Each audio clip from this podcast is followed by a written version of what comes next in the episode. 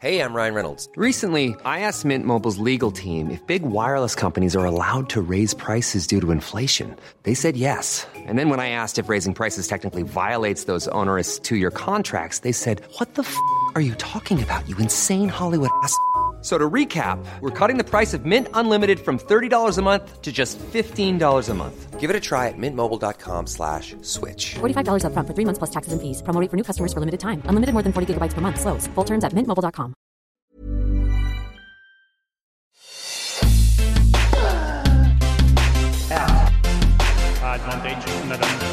Salut à tous, deuxième journée à Roland Garros, une journée marquée, rythmée même par l'entrée en liste de Roger Federer. On a tous attendu sagement jusqu'à 16h pour voir le Suisse et on n'a pas été déçus, un Federer en jambes qui s'est imposé en 3-7. On devait en parler, mais est tombée une breaking news. Naomi Osaka se retire du tournoi. Alors on va évidemment en parler avec nos acolytes du jour, Camille Pain, Bertrand Millard et Laurent Vergne. Salut à tous les trois, comment ça va? Bien. Salut à tous. Mieux que Naomi Osaka, visiblement. ouais. On évoquera également les night sessions dans le podcast Terre débattue dans la question qui fâche. Puis nous analyserons la stat de constance du compte Twitter Je sais tes maths avant de se pencher sur la fiche à ne pas rater mardi. C'est parti pour Terre débattue.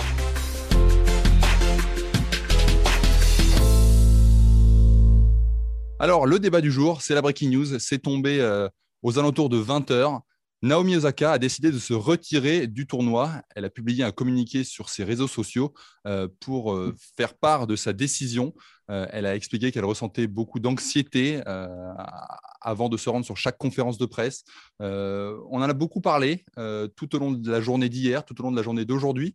Quel est votre sentiment sur cette décision de Naomi Osaka, Laurent? Euh, bah, très surpris, j'avoue que je ne m'y attendais pas du tout. Euh, quand on a entendu le fait qu'elle avait, euh, quand on nous a dit Naomi Osaka a publié un communiqué, moi j'ai naïvement pensé qu'elle allait dire euh, bon, finalement, ok, euh, je, je vais faire ces fameuses conférences de presse, pas de problème. Donc, c'est pas du tout ça. C'est quand même une décision radicale. Elle va au bout de, bah, ses intentions, c'est-à-dire que voilà, pour elle, il y a un problème et elle considère que la seule solution, c'est de se retirer. Donc, c'est quand même euh, un cas, à mon avis, inédit. Enfin, moi, j'ai jamais vu ça euh, dans, dans Grand Chelem ni dans un autre tournoi, euh, pour ce type de raison en tout cas. Bah, hier, pendant le débat qu'on avait eu euh, au sujet d'Osaka, moi je disais que j'aurais été, euh, j'aurais trouvé navrant qu'elle soit exclue du tournoi. Donc je trouve navrant qu'elle s'exclue elle-même du tournoi. Elle emploie à nouveau des mots euh, qu'elle avait employés euh, quand elle avait annoncé qu'elle ne ferait pas de conférence de presse pendant ce Roland Garros, c'est-à-dire elle parle de, de grandes vagues d'anxiété au moment de se présenter devant la presse. Alors visiblement, elle a un très très gros problème avec ça. Euh, moi, autant je suis d'accord sur le, le fait que je suis très ouvert sur la question des conférences de presse et je pense qu'il doit être possible de réformer ce, ce système d'une manière ou d'une autre, même si je n'ai pas la solution miracle. En revanche, euh, ce que Naomi Osaka ressent par rapport à ça me semble être vraiment un, cas très isolé. C'est-à-dire, ou alors il y a d'autres joueurs qui, qui, qui- à, ce point-là, euh, je vois Bertrand qui n'est pas d'accord, mais euh, des joueurs qui enfin, les termes qu'elle emploie sont tellement forts. Et si euh, pour elle, le- le- les deux options, c'est jouer sans faire de conférence de presse ou ne plus jouer, parce que là, on en est là, je trouve ça quand même assez dramatique. Je ne suis pas sûr euh, que ce soit euh, un phénomène répandu, en tout cas dans ces proportions-là. Donc euh, là, le- le- l'ampleur du problème est, telle que autant on peut trouver des solutions peut-être globalement pour cette histoire des conférences de presse, c'est le, rapport joueur-média, mais pour régler le problème de Naomi Osaka, je, là, je ne vois pas bien ce qu'on peut faire pour l'aider. Je crois, Elle, je crois elle que- explique un ressentir des grandes vagues d'anxiété avant, chaque, ça. avant de se rendre dans chaque ça. conférence de presse. Euh, elle explique qu'elle met souvent, un on la voit souvent avec un casque sur les oreilles. C'est justement pour euh, essayer d'être dans sa bulle, de, de s'isoler un peu de- du monde extérieur. On a vraiment l'impression, là, on- elle explique clairement euh, un, un vrai problème physique et mental. Non, mais pour, pour avoir euh, déjà interviewé Naomi Osaka plus tôt en début de, de carrière, c'est quelqu'un effectivement d'extrêmement introverti. Donc déjà, c'est un exercice pour elle qu'elle n'apprécie pas. C'est très difficile quand on est très introverti, euh, on n'a pas forcément envie. Déjà, il y a un stress, une angoisse déjà de se retrouver face à des micros, de se retrouver face à des interviews, que ce soit des interviews de télé ou radio presse écrite. Ça, c'est une première chose. La deuxième chose, c'est cette pandémie qui, quand même, on le voit, joue énormément sur le moral et le mental des joueurs et des joueuses. On voit que euh, beaucoup en ont parlé. Diego Schwartzmann, par exemple, euh, il en a parlé plus ou moins en Australie. On voit qu'il n'est pas bien du tout depuis un moment. Dominique Thiem, c'est vrai qu'il y a la victoire à l'US Open, mais je pense que ce qui se passe actuellement n'a pas non plus forcément arrangé les choses. Benoît Père, évidemment, également euh, en, a parlé de ses problèmes. Alors lui, il l'exprime à sa façon, mais il en a parlé également. Et là, je pense que ça joue un effet euh, agrandissant par rapport au problème de Naomi Osaka. C'est-à-dire que euh, elle y a une angoisse qui est plus forte forcément chez tout le monde depuis un an et demi de par cette pandémie. Et elle, elle a déjà cette angoisse de base euh, de, répondre à des questions. Elle est, c'est quelqu'un d'introverti qui n'a pas mmh. envie de s'exprimer. Donc quand on l'oblige à s'exprimer, c'est, très difficile. Elle parle bien, je trouve qu'elle explique très bien dans ce communiqué. Je trouve qu'il est très bien ce communiqué en fait. Évidemment, il est très attristant parce que c'est une des meilleures joueuses mondiales et on est très déçus qu'elle quitte le tournoi, mais elle explique bien les choses. Elle mhm. dit que l'anxiété est trop forte. Donc finalement, si on l'oblige, elle veut pas qu'on l'oblige. Elle préfère, ne peut pas jouer en ce moment si, euh, si euh, elle doit faire des conférences de presse. Mhm. Ce qui veut dire que, et ça je l'avais expliqué, je l'avais plus ou moins dit par rapport à Benoît Père, en ce moment, si des joueurs ou des joueuses ressentent des problèmes sur le plan mental, c'est une maladie. On, peut, a le droit d'avoir une maladie à un moment donné, un problème sur le plan mental. Il faut se guérir, il faut euh, être suivi. Donc, si c'est réel, c'est un problème réel, elle le dit elle-même, elle va se mettre un petit peu en dehors du circuit pendant quelques temps, le temps d'aller mieux. Elle va probablement faire une thérapie, elle va probablement en tout cas essayer d'en faire une, essayer d'aller mieux. Et je crois que ce sera peut-être le cas pour plusieurs joueurs et joueuses qui ont des problèmes par rapport à ça depuis, euh, depuis un an et demi. Alors, avec le caractère qu'on a, ceux qui sont très extravertis, avoir beaucoup moins de, problèmes évidemment avec la presse. Mais ceux qui sont très introvertis, ça va leur poser ce problème. Donc, Camille, hier, toi, tu avais le. tu disais, toi, Camille, hier, que voilà, hier, on était dans l'optique de se dire, il faut l'exclure. On a l'impression que là, elle a retourné la situation en disant, bah, vous pouvez m'exclure, mais en fait, moi, je vais partir avant parce que je suis vraiment mal. Et comment, toi, du coup, tu réagis euh, aujourd'hui à, ça? Moi, je suis tout simplement dépitée parce que pour moi, Naomi Osaka, c'est la star qu'on attend depuis un moment dans le tennis féminin et qu'elle est en train de se tirer une balle dans le pied, parce qu'il faut quand même arrêter, enfin, une conf de presse, c'est juste pas euh, quelque chose de terrible à vivre à ce point-là. Il y a une espèce de dramaturgie qui est juste absurde à mon sens. Mais elle n'est pas bien en ce moment, c'est pour ça. C'est parce qu'elle n'est pas bien en ce moment. Elle, a un euh, problème mental en ce moment. Non, mais en plus, euh, de son. on a tous des problèmes personnels. À un moment, on va tous en conf de presse on peut répondre à deux questions bateau et, rentrer au vestiaire. Enfin, il y a un moment où c'est juste absurde et qu'elle se, se met dans une position de, victime alors que c'est quand même une chose, c'est gagner des grands chelems, qui, qui, a un mental euh, de championne. Et là, on a l'impression qu'elle est fragilisée par euh, des questions qui l'embêteraient. Enfin, euh, je n'arrive pas à comprendre. Et après, elle avait montré effectivement par le passé, après sa première victoire à l'US Open, des difficultés mentales, mais je la trouvais plutôt de mieux en mieux ces derniers temps, en, assumant son statut. elle était plutôt euh, en, train de progresser. Et là, on a l'impression qu'elle se tire une balle dans le pied toute seule. Euh, je pense surtout qu'elle avait, elle a juste envie d'imposer euh, une nouveauté, c'est je ne veux plus être comme tous les autres depuis X années. je ne veux pas qu'on m'impose une conf de presse. Et comme elle voit que ça passe pas, elle se dit bah, je ne joue pas, mais elle, elle, ne, mmh. elle se prive d'un des plus beaux tournois du monde. Bah oui, mais elle en parle dans sa, elle, elle, quand même sur un, elle s'assoit quand même sur un tour du Grand Chelem. Ça prouve qu'il y a vraiment un vrai problème derrière. Moi, je pense qu'il y a quand même un vrai problème chez elle. C'est pas, elle s'assoit pas comme ça. Avoir des euh, problèmes comme ça, Bertrand. Euh, enfin, j'adore. on ne sait pas, on ne sait pas ce qu'elle a. Euh, dans son communiqué, elle, elle, pour aller dans ton sens, Camille, elle évoque voilà l'idée d'essayer de trouver des nouvelles voies pour communiquer différemment, etc. Donc, qu'un mal-être psychologique, moi honnêtement, Bertrand. Bah, moi, je, ouais, après, il faut voir. Euh, euh, elle dit qu'elle a ce problème. Un problème. Elle, elle je tape du point, j'ai mes convictions. Et euh, si je peux faire changer les choses, bah, tant pis, je rate Roland Garros.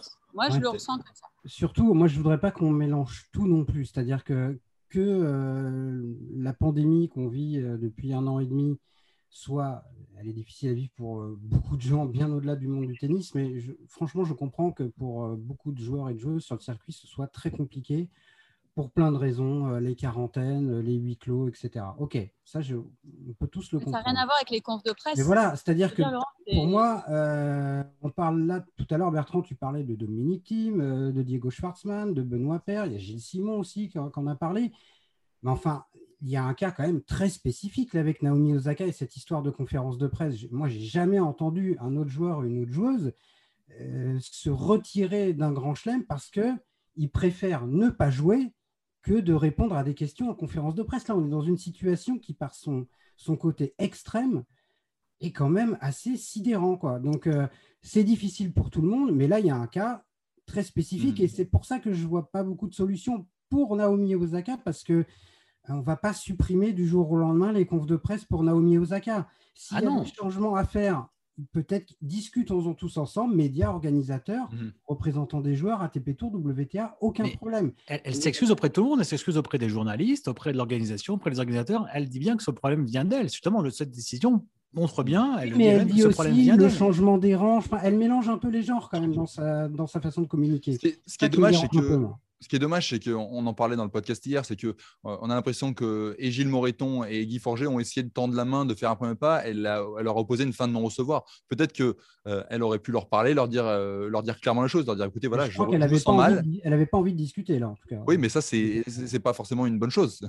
Bah, il faudra bien discuter à un moment donné. Euh, sinon, mm. euh, on va jamais s'en sortir de cette histoire. En tout cas, elle, elle, va pas s'en sortir. Mm. Oui, mais peut-être qu'elle a mis le point, euh, elle a mis le doigt sur un problème mental. Encore une fois, quand on est malade, si on a une maladie mentale, à un moment donné, on doit s'arrêter, on doit se faire arrêter, on doit voir un médecin se faire arrêter et reprendre quand on est apte. je crois que c'est ça qu'elle dit aujourd'hui dans son communiqué, qu'elle ne se sent pas apte tout simplement à jouer dans les conditions actuelles. Mhm. Donc, euh, parce qu'elle a un problème avec lequel, euh, to cope with, elle c'est un problème avec lequel elle, doit, elle doit faire depuis euh, plusieurs mois. Donc, peut-être qu'elle n'en parlait pas avant, tout simplement aussi, mhm. qu'elle va de plus en plus mal, que son, que son anxiété est de plus en plus grande, que son, son côté introverti est de plus en plus grand et qu'elle ne peut plus, moi je comprends, mhm éventuellement qu'elle ne puisse plus. Je, comprends ça. Pour une histoire de conférence de presse, tu comprends qu'une joueuse euh, s'arrête de jouer. Je comprends qu'elle ne puisse plus, c'est-à-dire qu'elle mm. dise j'arrête pour l'instant, j'arrête de jouer parce que je ne peux plus dans ces conditions. Parce que voilà, j'ai tel ou tel problème mental. Moi, je ne suis pas son médecin, on ne sait pas ce quel, quel, est son problème actuellement sur le plan médical. Il y en a peut-être un, parce qu'elle a visiblement, elle parle quand même de problèmes qui, depuis un petit moment mm. sur le plan mental. Donc, je peux comprendre, à partir du moment où c'est elle qui prend cette décision, elle la prend parce qu'elle estime qu'elle n'est plus capable en ce moment sur ce Roland Garros de jouer. Voilà, donc, euh, ou elle la prend parce qu'elle voit qu'elle était un peu dans une impasse et que euh, c'est compliqué à gérer. Moi je, moi, je, trouve que son, communiqué me, euh, je le trouve bien et il me rassure un peu finalement par rapport à. Elle a dit elle-même qu'elle était maladroite hein, sur la mm. première version, que le qu'il ne faut pas parler de santé mentale à la légère et justement donc elle explique qu'elle n'en a pas parlé finalement à la légère, mais qu'elle a mal expliqué les choses. Et je trouve que là elle explique bien les choses. C'est extrêmement triste, mais je, je, crois, oui, que je peux commencer à comprendre euh, ce, qui se passe en elle. Voilà pour cette première partie. Nous allons passer désormais à la question qui fâche. Dans cette deuxième partie, on va évoquer la question qui fâche sur les night sessions. Euh, pour tout vous dire, on a été interpellé par un fidèle euh, du, du, hashtag Home of Tennis sur Twitter, Xavier Damour, qui nous a proposé de faire un, un débat sur les night sessions. Est-ce qu'il est euh, judicieux de les maintenir dans ces conditions-là? Les conditions, on, le répète, du huis clos, euh, du, huis clos pardon, du couvre-feu à partir de 21h.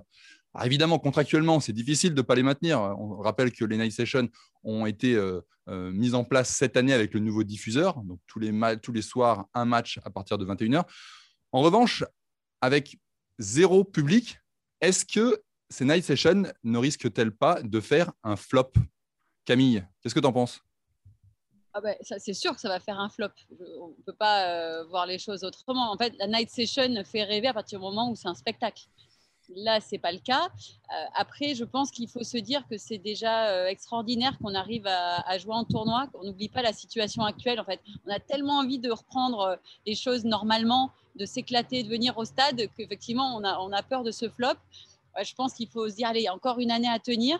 Et euh, l'année prochaine, ça y est, on aura les vraies night sessions. Euh, après, ça soulève le problème de ce découpage de droits qui fait qu'à un moment, ça nous lie, il se passe quelque chose comme une pandémie, et eh bien, euh, on n'a pas du tout de liberté face à un changement de programme.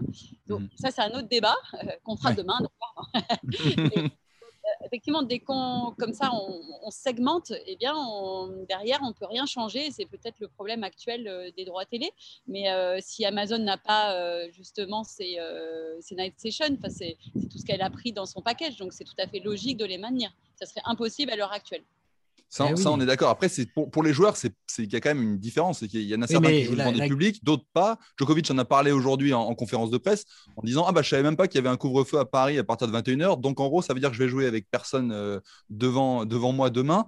Euh, voilà, il a fini par dire quand même J'espère que je vais passer un tour et que le prochain, au deuxième tour, j'aurai euh, du public. Non, mais Djokovic, il n'est est pas, il est pas dans les négociations télé, des droits télé, je crois. Donc, il n'est pas autour d'une table pour discuter de ça. Donc, je comprends tout à fait son point de vue. Mais euh, la question, elle est vite répondue pour prendre euh, cette expression que je n'aime pas du tout, euh, Adrien, puisque il y a des droits, il y a de nouveaux droits télé qui ont été signés, si je ne m'abuse, à l'été. Mais sur les droits, on est d'accord. Sur les droits, on est d'accord, mais, c'est pas un flop quand même. Elle était signée à l'été 2018. Donc, à l'été 2018, il n'y avait pas de pandémie. Il y a euh, un, nouvel, euh, un nouveau diffuseur qui a des night sessions à diffuser. Il y a donc des horaires à respecter par rapport aussi à l'autre diffuseur.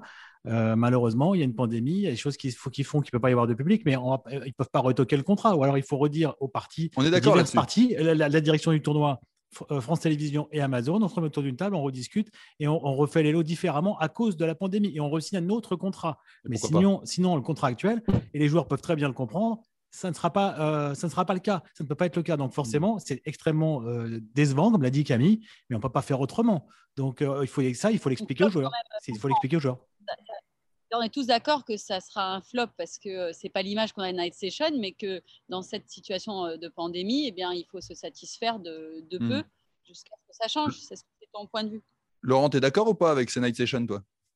Euh, je suis d'accord, c'est-à-dire. Non, moi j'adore. comment night... Elles te font vibrer ces night sessions ou Moi j'adore, j'adore les night sessions, même si je pense que rien n'égalera jamais les night sessions de, de, de l'US Open, parce que c'est l'ADN du tournoi et de la ville. Voilà, c'est New York, c'est la ville qui dort jamais et jouer jusqu'à 1h, 2h, 3h du mat à New York avec une ambiance très particulière. C'était vraiment euh, l'ADN pour moi de l'US Open. Ah, moi j'adore les night sessions ce que je trouve euh, vraiment terrible, c'est que là, c'est un peu la double peine en fait pour ceux qui vont jouer le soir, parce que potentiellement, ils vont finir peut-être s'ils font un match de 4h, 4h30 à 1h, 2h du mat, et sans avoir connu le grand frisson des night sessions. Parce que Igaz Viatek qui en a parlé aujourd'hui, elle disait qu'elle, elle n'a pas une grande expérience des night sessions parce qu'elle est jeune, mais elle disait que les quelques night sessions qu'elle a fait, notamment à, Melbourne, euh, ou, à l'US, je sais plus, enfin, je sais plus quel temps elle parlait, mais elle disait que euh, parfois le soir, bah, quand on joue à 10h, 11h le soir, on est physiquement c'est compliqué, mais qu'on puise l'énergie dans la foule et que c'est vraiment le public qui vous permet de, de, vous transcender. When you make decisions for your company, you look for the no-brainers. If you have a lot of mailing to do, stamps.com is the ultimate no-brainer. Use the Stamps.com mobile app to mail everything you need to keep your business running with up to 89% off USPS and UPS. Make the same no brainer decision as over 1 million other businesses with Stamps.com. Use code PROGRAM for a special offer. That's Stamps.com code PROGRAM.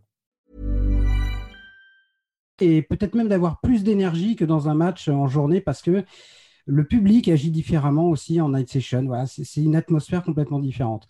Donc là, ça va être un peu la double peine et c'est pour ça que je comprends ce que dit euh, Djokovic. Et c'est vrai que jouer sans public, c'est vraiment horrible, mais by night, je pense que c'est encore pire qu'en journée. Mais oui, mais c'est les diffuseurs qui font le tournoi, malheureusement. Ah non, mais ça, je dis pas le c'est la faute de personne. Il n'aurait pas pu, euh, le nouveau diffuseur n'aurait pas pu euh, accepter et dire, OK, on fait un quatrième match. Nous, on fait le quatrième match du central, mais on le fait en, en day session, alors qu'ils avaient en même temps, ils, ils ont le, le, cours Simone Mathieu et que ça faisait éventuellement deux, matchs en même temps et qu'ils n'ont qu'une antenne. Enfin voilà, donc ce mmh. c'était pas possible malheureusement. maintenant, dans les, dans les négociations de droit, il faudra prévoir un alinéa. Euh, pandémie, euh, Comme l'a fait Wimbledon euh, avant la pandémie.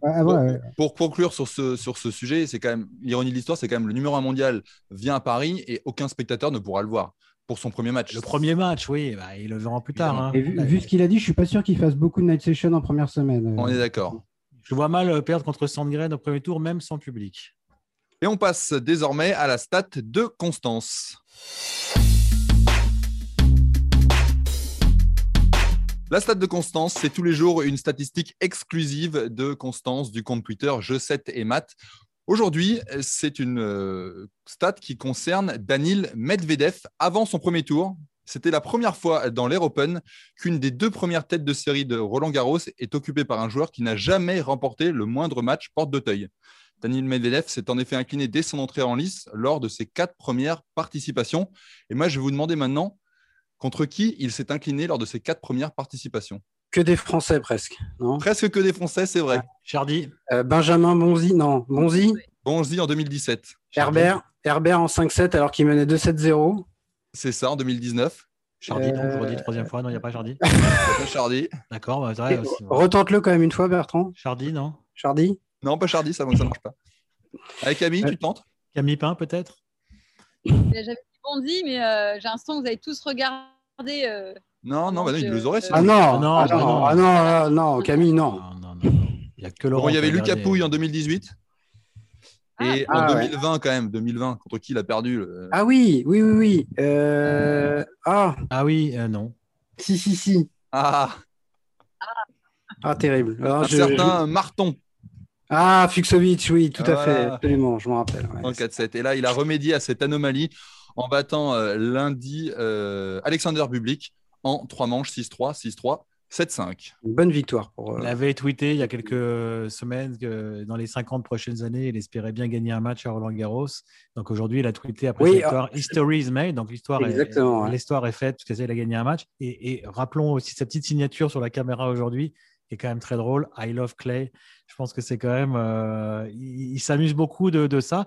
Et du coup, je pense qu'il est hyper détendu dans ce tournoi et que ça, ça peut-être l'aider parce qu'il arrive sans ambition et en rigolant de son niveau sur Terre. Donc c'est plutôt sympa, je trouve. Et surtout, il faut qu'il déjà qu'il arrête de se, s'auto-persuader qu'il est nul sur Terre. Ah c'est oui. un joueur qui a fait des demi-finales, au moins une, en tout cas en Masters 1000.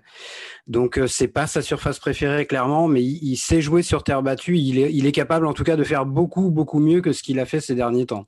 Oui, mais là, il s'enlève de la pression quand il dit qu'il est nul sur terre et qu'il espère gagner au moins une fois un match dans sa carrière à Roland Garros. Ça, ça, ça ah non, mais ça, ça, ça c'était une boutade. Mais ça, il l'avait dit au mois de décembre, euh, l'histoire. C'était suite à un, un, tweet, je crois, de, de, du compte We Are Tennis qui avait mis une vidéo de conf de presse de Nadal où Nadal était vieilli. Et euh, le tweet, c'était voilà, on est en 2050, euh, 34e victoire de Nadal euh, à Roland Garros. Et c'est ce tweet-là que Medvedev avait cité en disant d'ici là, j'aurais peut-être moi gagné un match à Roland Garros. C'est tout un débat euh, lorsqu'un joueur n'arrive pas à jouer sur terre battue. J'en sais quelque chose. C'est que quand même, à la c'est pas que mental, c'est que son jeu, c'est vrai, n'est pas euh, optimal sur terre battue. Il a un jeu ah ça, je suis d'accord a une balle qui plonge, donc en fait qui ne gêne pas, qui gêne sur surface rapide parce qu'elle reste basse, et sur terre elle arrive à bonne hauteur. Donc euh, il coupe les trajectoires avec les faux rebonds, c'est compliqué. Donc c'est pas non plus un mythe dans sa tête qu'il s'est créé. Euh, donc effectivement, son jeu est moins efficace. Mais euh, au-delà de ça, de faire que des premiers tours, c'est quand même pas normal non plus. Voilà, c'est ça que je voulais dire. C'est-à-dire que je, je dis pas que Daniel Medvedev doit être en demi tous les ans à Roland. en revanche, qui perd, qui, qui gagne pas un match en 4 ou 5 tournois, il y a un truc qui va pas. Il... C'est logique si ça avait continué pour le coup. Ouais. Et puisque tu as pris ton exemple avec beaucoup d'humilité, Camille, j'aurais peut-être faire un débat un jour. Pourquoi les Français sont quand même en, pas très bons sur terre battue alors que c'est la, la, la, surface de notre grand chelem? Les Anglais, ils ont, ils ont, eu longtemps pas, peu de joueurs, mais les seuls qui étaient à peu près corrects, ils arrivaient quand même à jouer à peu près sur gazon, passer un tour, euh, deux à Wimbledon, euh, même dans leurs pires années. Euh, c'est dommage qu'en France, on n'ait pas des joueurs qui soient élevés sur terre battue, un peu comme en Espagne, alors que notre grand chelem est sur euh, terre battue. J'ai l'impression qu'on aura le temps de faire un débat là-dessus. Oui, c'est ce que je dis, il faut faire un débat là-dessus. Bon, je te répondrai un autre jour, Bertrand. Exactement, le jour du débat. Ouais, mais il y a, y, a, y a, le fait d'être un joueur de terre battue et d'être un joueur de Roland Garros. Pour moi, le bon exemple, c'était Joe Wilfried Songa, qui n'était pas un joueur de terre battue, mais qui a fait une carrière remarquable à Roland. Et je me souviens en 2015, quand il va en demi, qui perd contre Vavrinka, euh, cette année-là, euh, il fait vraiment rien sur terre, Joe, hein, avant d'arriver à Roland. Mais en revanche, il disait que voilà, quand il était à Roland Garros, il avait euh, d'autres sensations que dans d'autres tournois sur terre battue. Surtout la surface plus rapide à Roland que quand vous jouez à Hambourg ou, euh, ça, euh, ou à Monte Carlo sous la pluie. On a eu l'impression parfois que si Roland Garros avait, avait lieu sur gazon, euh, ça serait pas mal. Pour les Français, ils étaient quand même souvent meilleurs sur gazon et ils se régalaient dès qu'on arrivait sur gazon, alors que sur terre battue, c'était dur. Et Wimbledon sur terre battue alors ah, Là, c'est pas gagné. Alors, ça dit, c'est un peu la terre battue en deuxième semaine. Ouais, surtout au fond du cours maintenant. Ouais. Ouais. Bon, de la terre battue, il y en aura encore demain. On va évoquer désormais l'affiche du jour. L'affiche du jour concerne un duel 100% tricolore entre Hugo Gaston, 141e joueur mondial, et Richard Gasquet, 53e joueur mondial. C'est la première confrontation entre les deux Français. Euh, Hugo Gaston, on se souvient hein, de son parcours en, 2020, qui avait ébloui, qui avait euh, donné un, éclat à, ce Roland. Euh, il avait éliminé Wawrinka en 5-7, on, se rappelle, avant de tomber contre Tim au tour suivant, également en 5-7. C'est un peu l'affiche qu'on a envie de voir sur le Suzanne Langlaine mardi. Camille? On a envie de voir euh, ce duel parce que c'est la jeune génération face à la sortante, euh, sans euh, voilà, offusquer Richard. et surtout, ce qui est intéressant, c'est que Richard a quand même pas mal joué au tournoi de Lyon.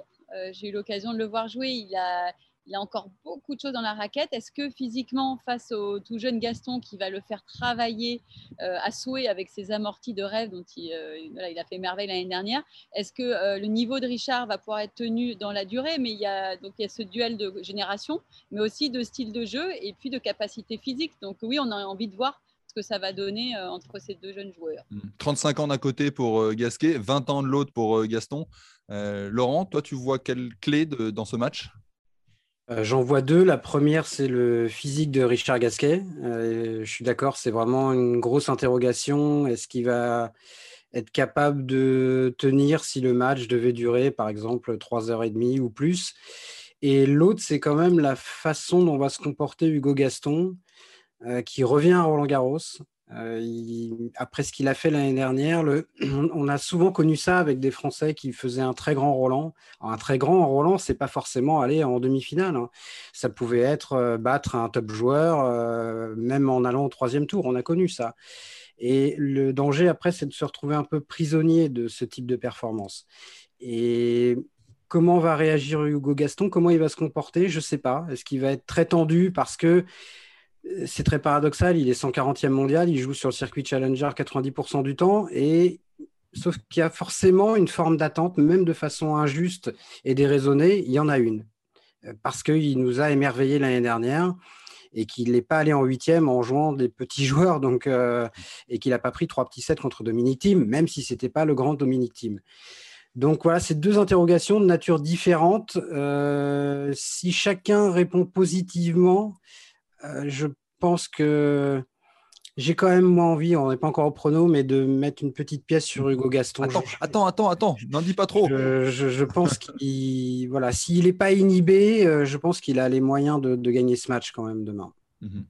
Bertrand, euh, toi, tu seras devant ta télé pour voir ce match-là. Malheureusement, y a des chances que tu ne puisses pas aller euh, sur, le, sur le stade, on ne va pas se mentir. En fonction des heures de livreur, on verra. Voilà, exactement. Euh, Comment tu vois ce match-là, toi? Alors déjà, moi je réponds à ta première question. Pour moi, c'est pas le match du jour. J'attends plus. Enfin, c'est pas celui que j'attends plus. J'attends plus euh, mon fils Ramos.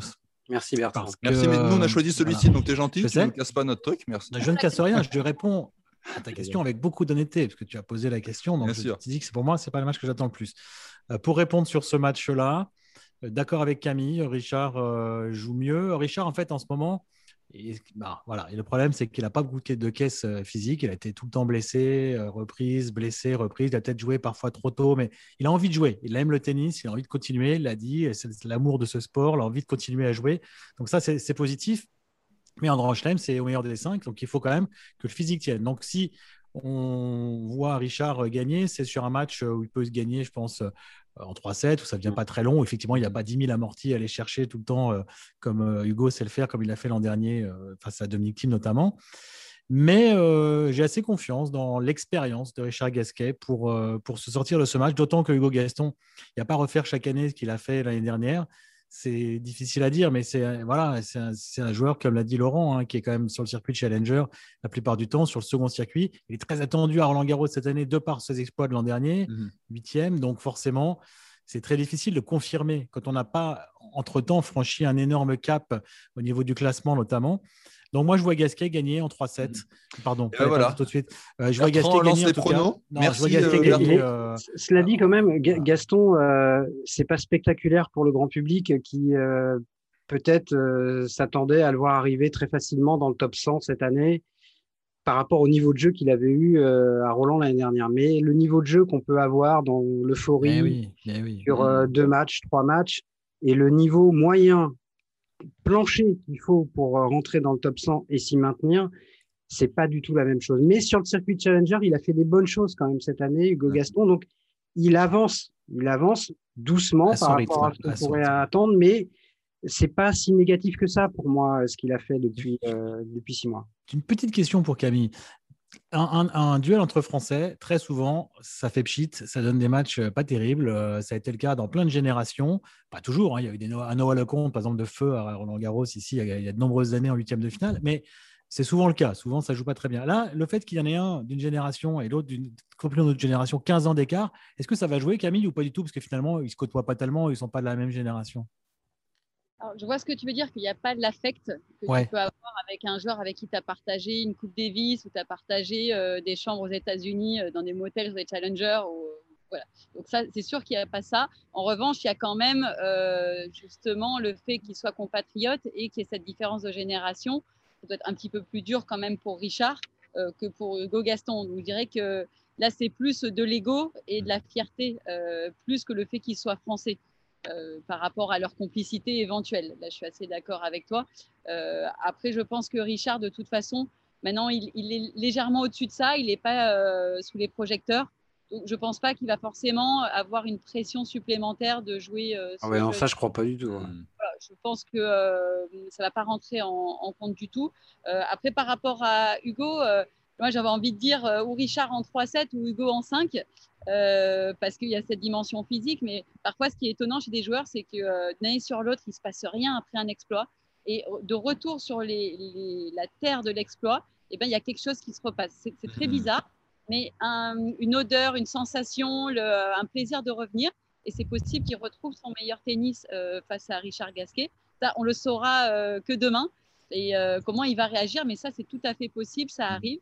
On a vu parfois Kristina Mladenovic justement sortir des, matchs incroyables alors qu'elle arrivait de X premier tour, mais parce qu'elle revenait sur un, lieu qu'elle aimait bien. Donc, c'est toujours très alchimiste ce genre d'analyse, mais à mhm. mon avis, il y, a quelque chose à faire pour Hugo pour retrouver justement une dynamique après le Roland Garros, peut-être c'est ce qui lui a manqué.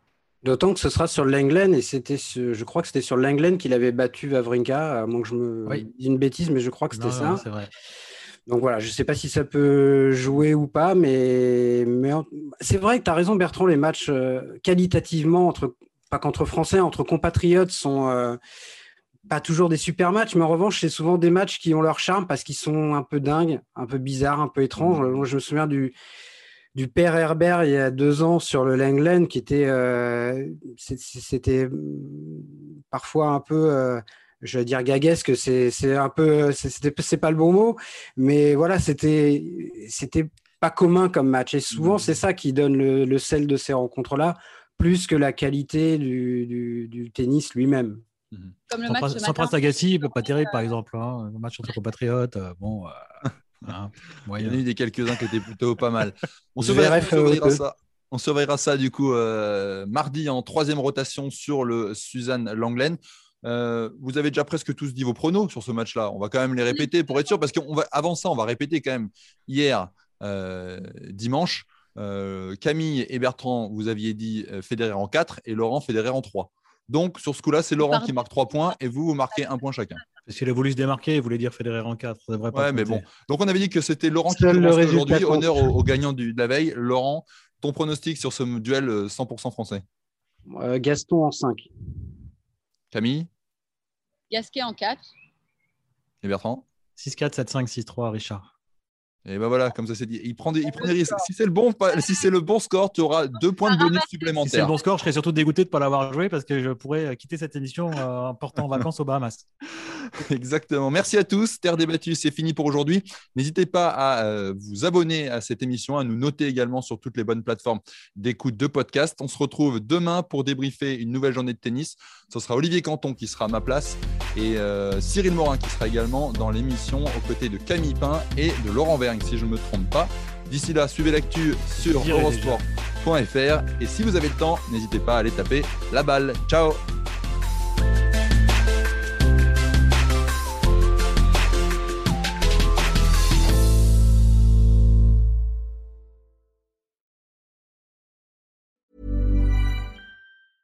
Even when we're on a budget, we still deserve nice things.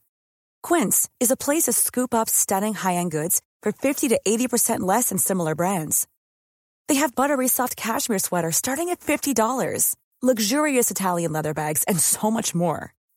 Plus, Quince only works with factories that use safe, ethical, and responsible manufacturing. Get the high-end goods you'll love without the high price tag with Quince. Go to quince.com/style for free shipping and 365-day returns.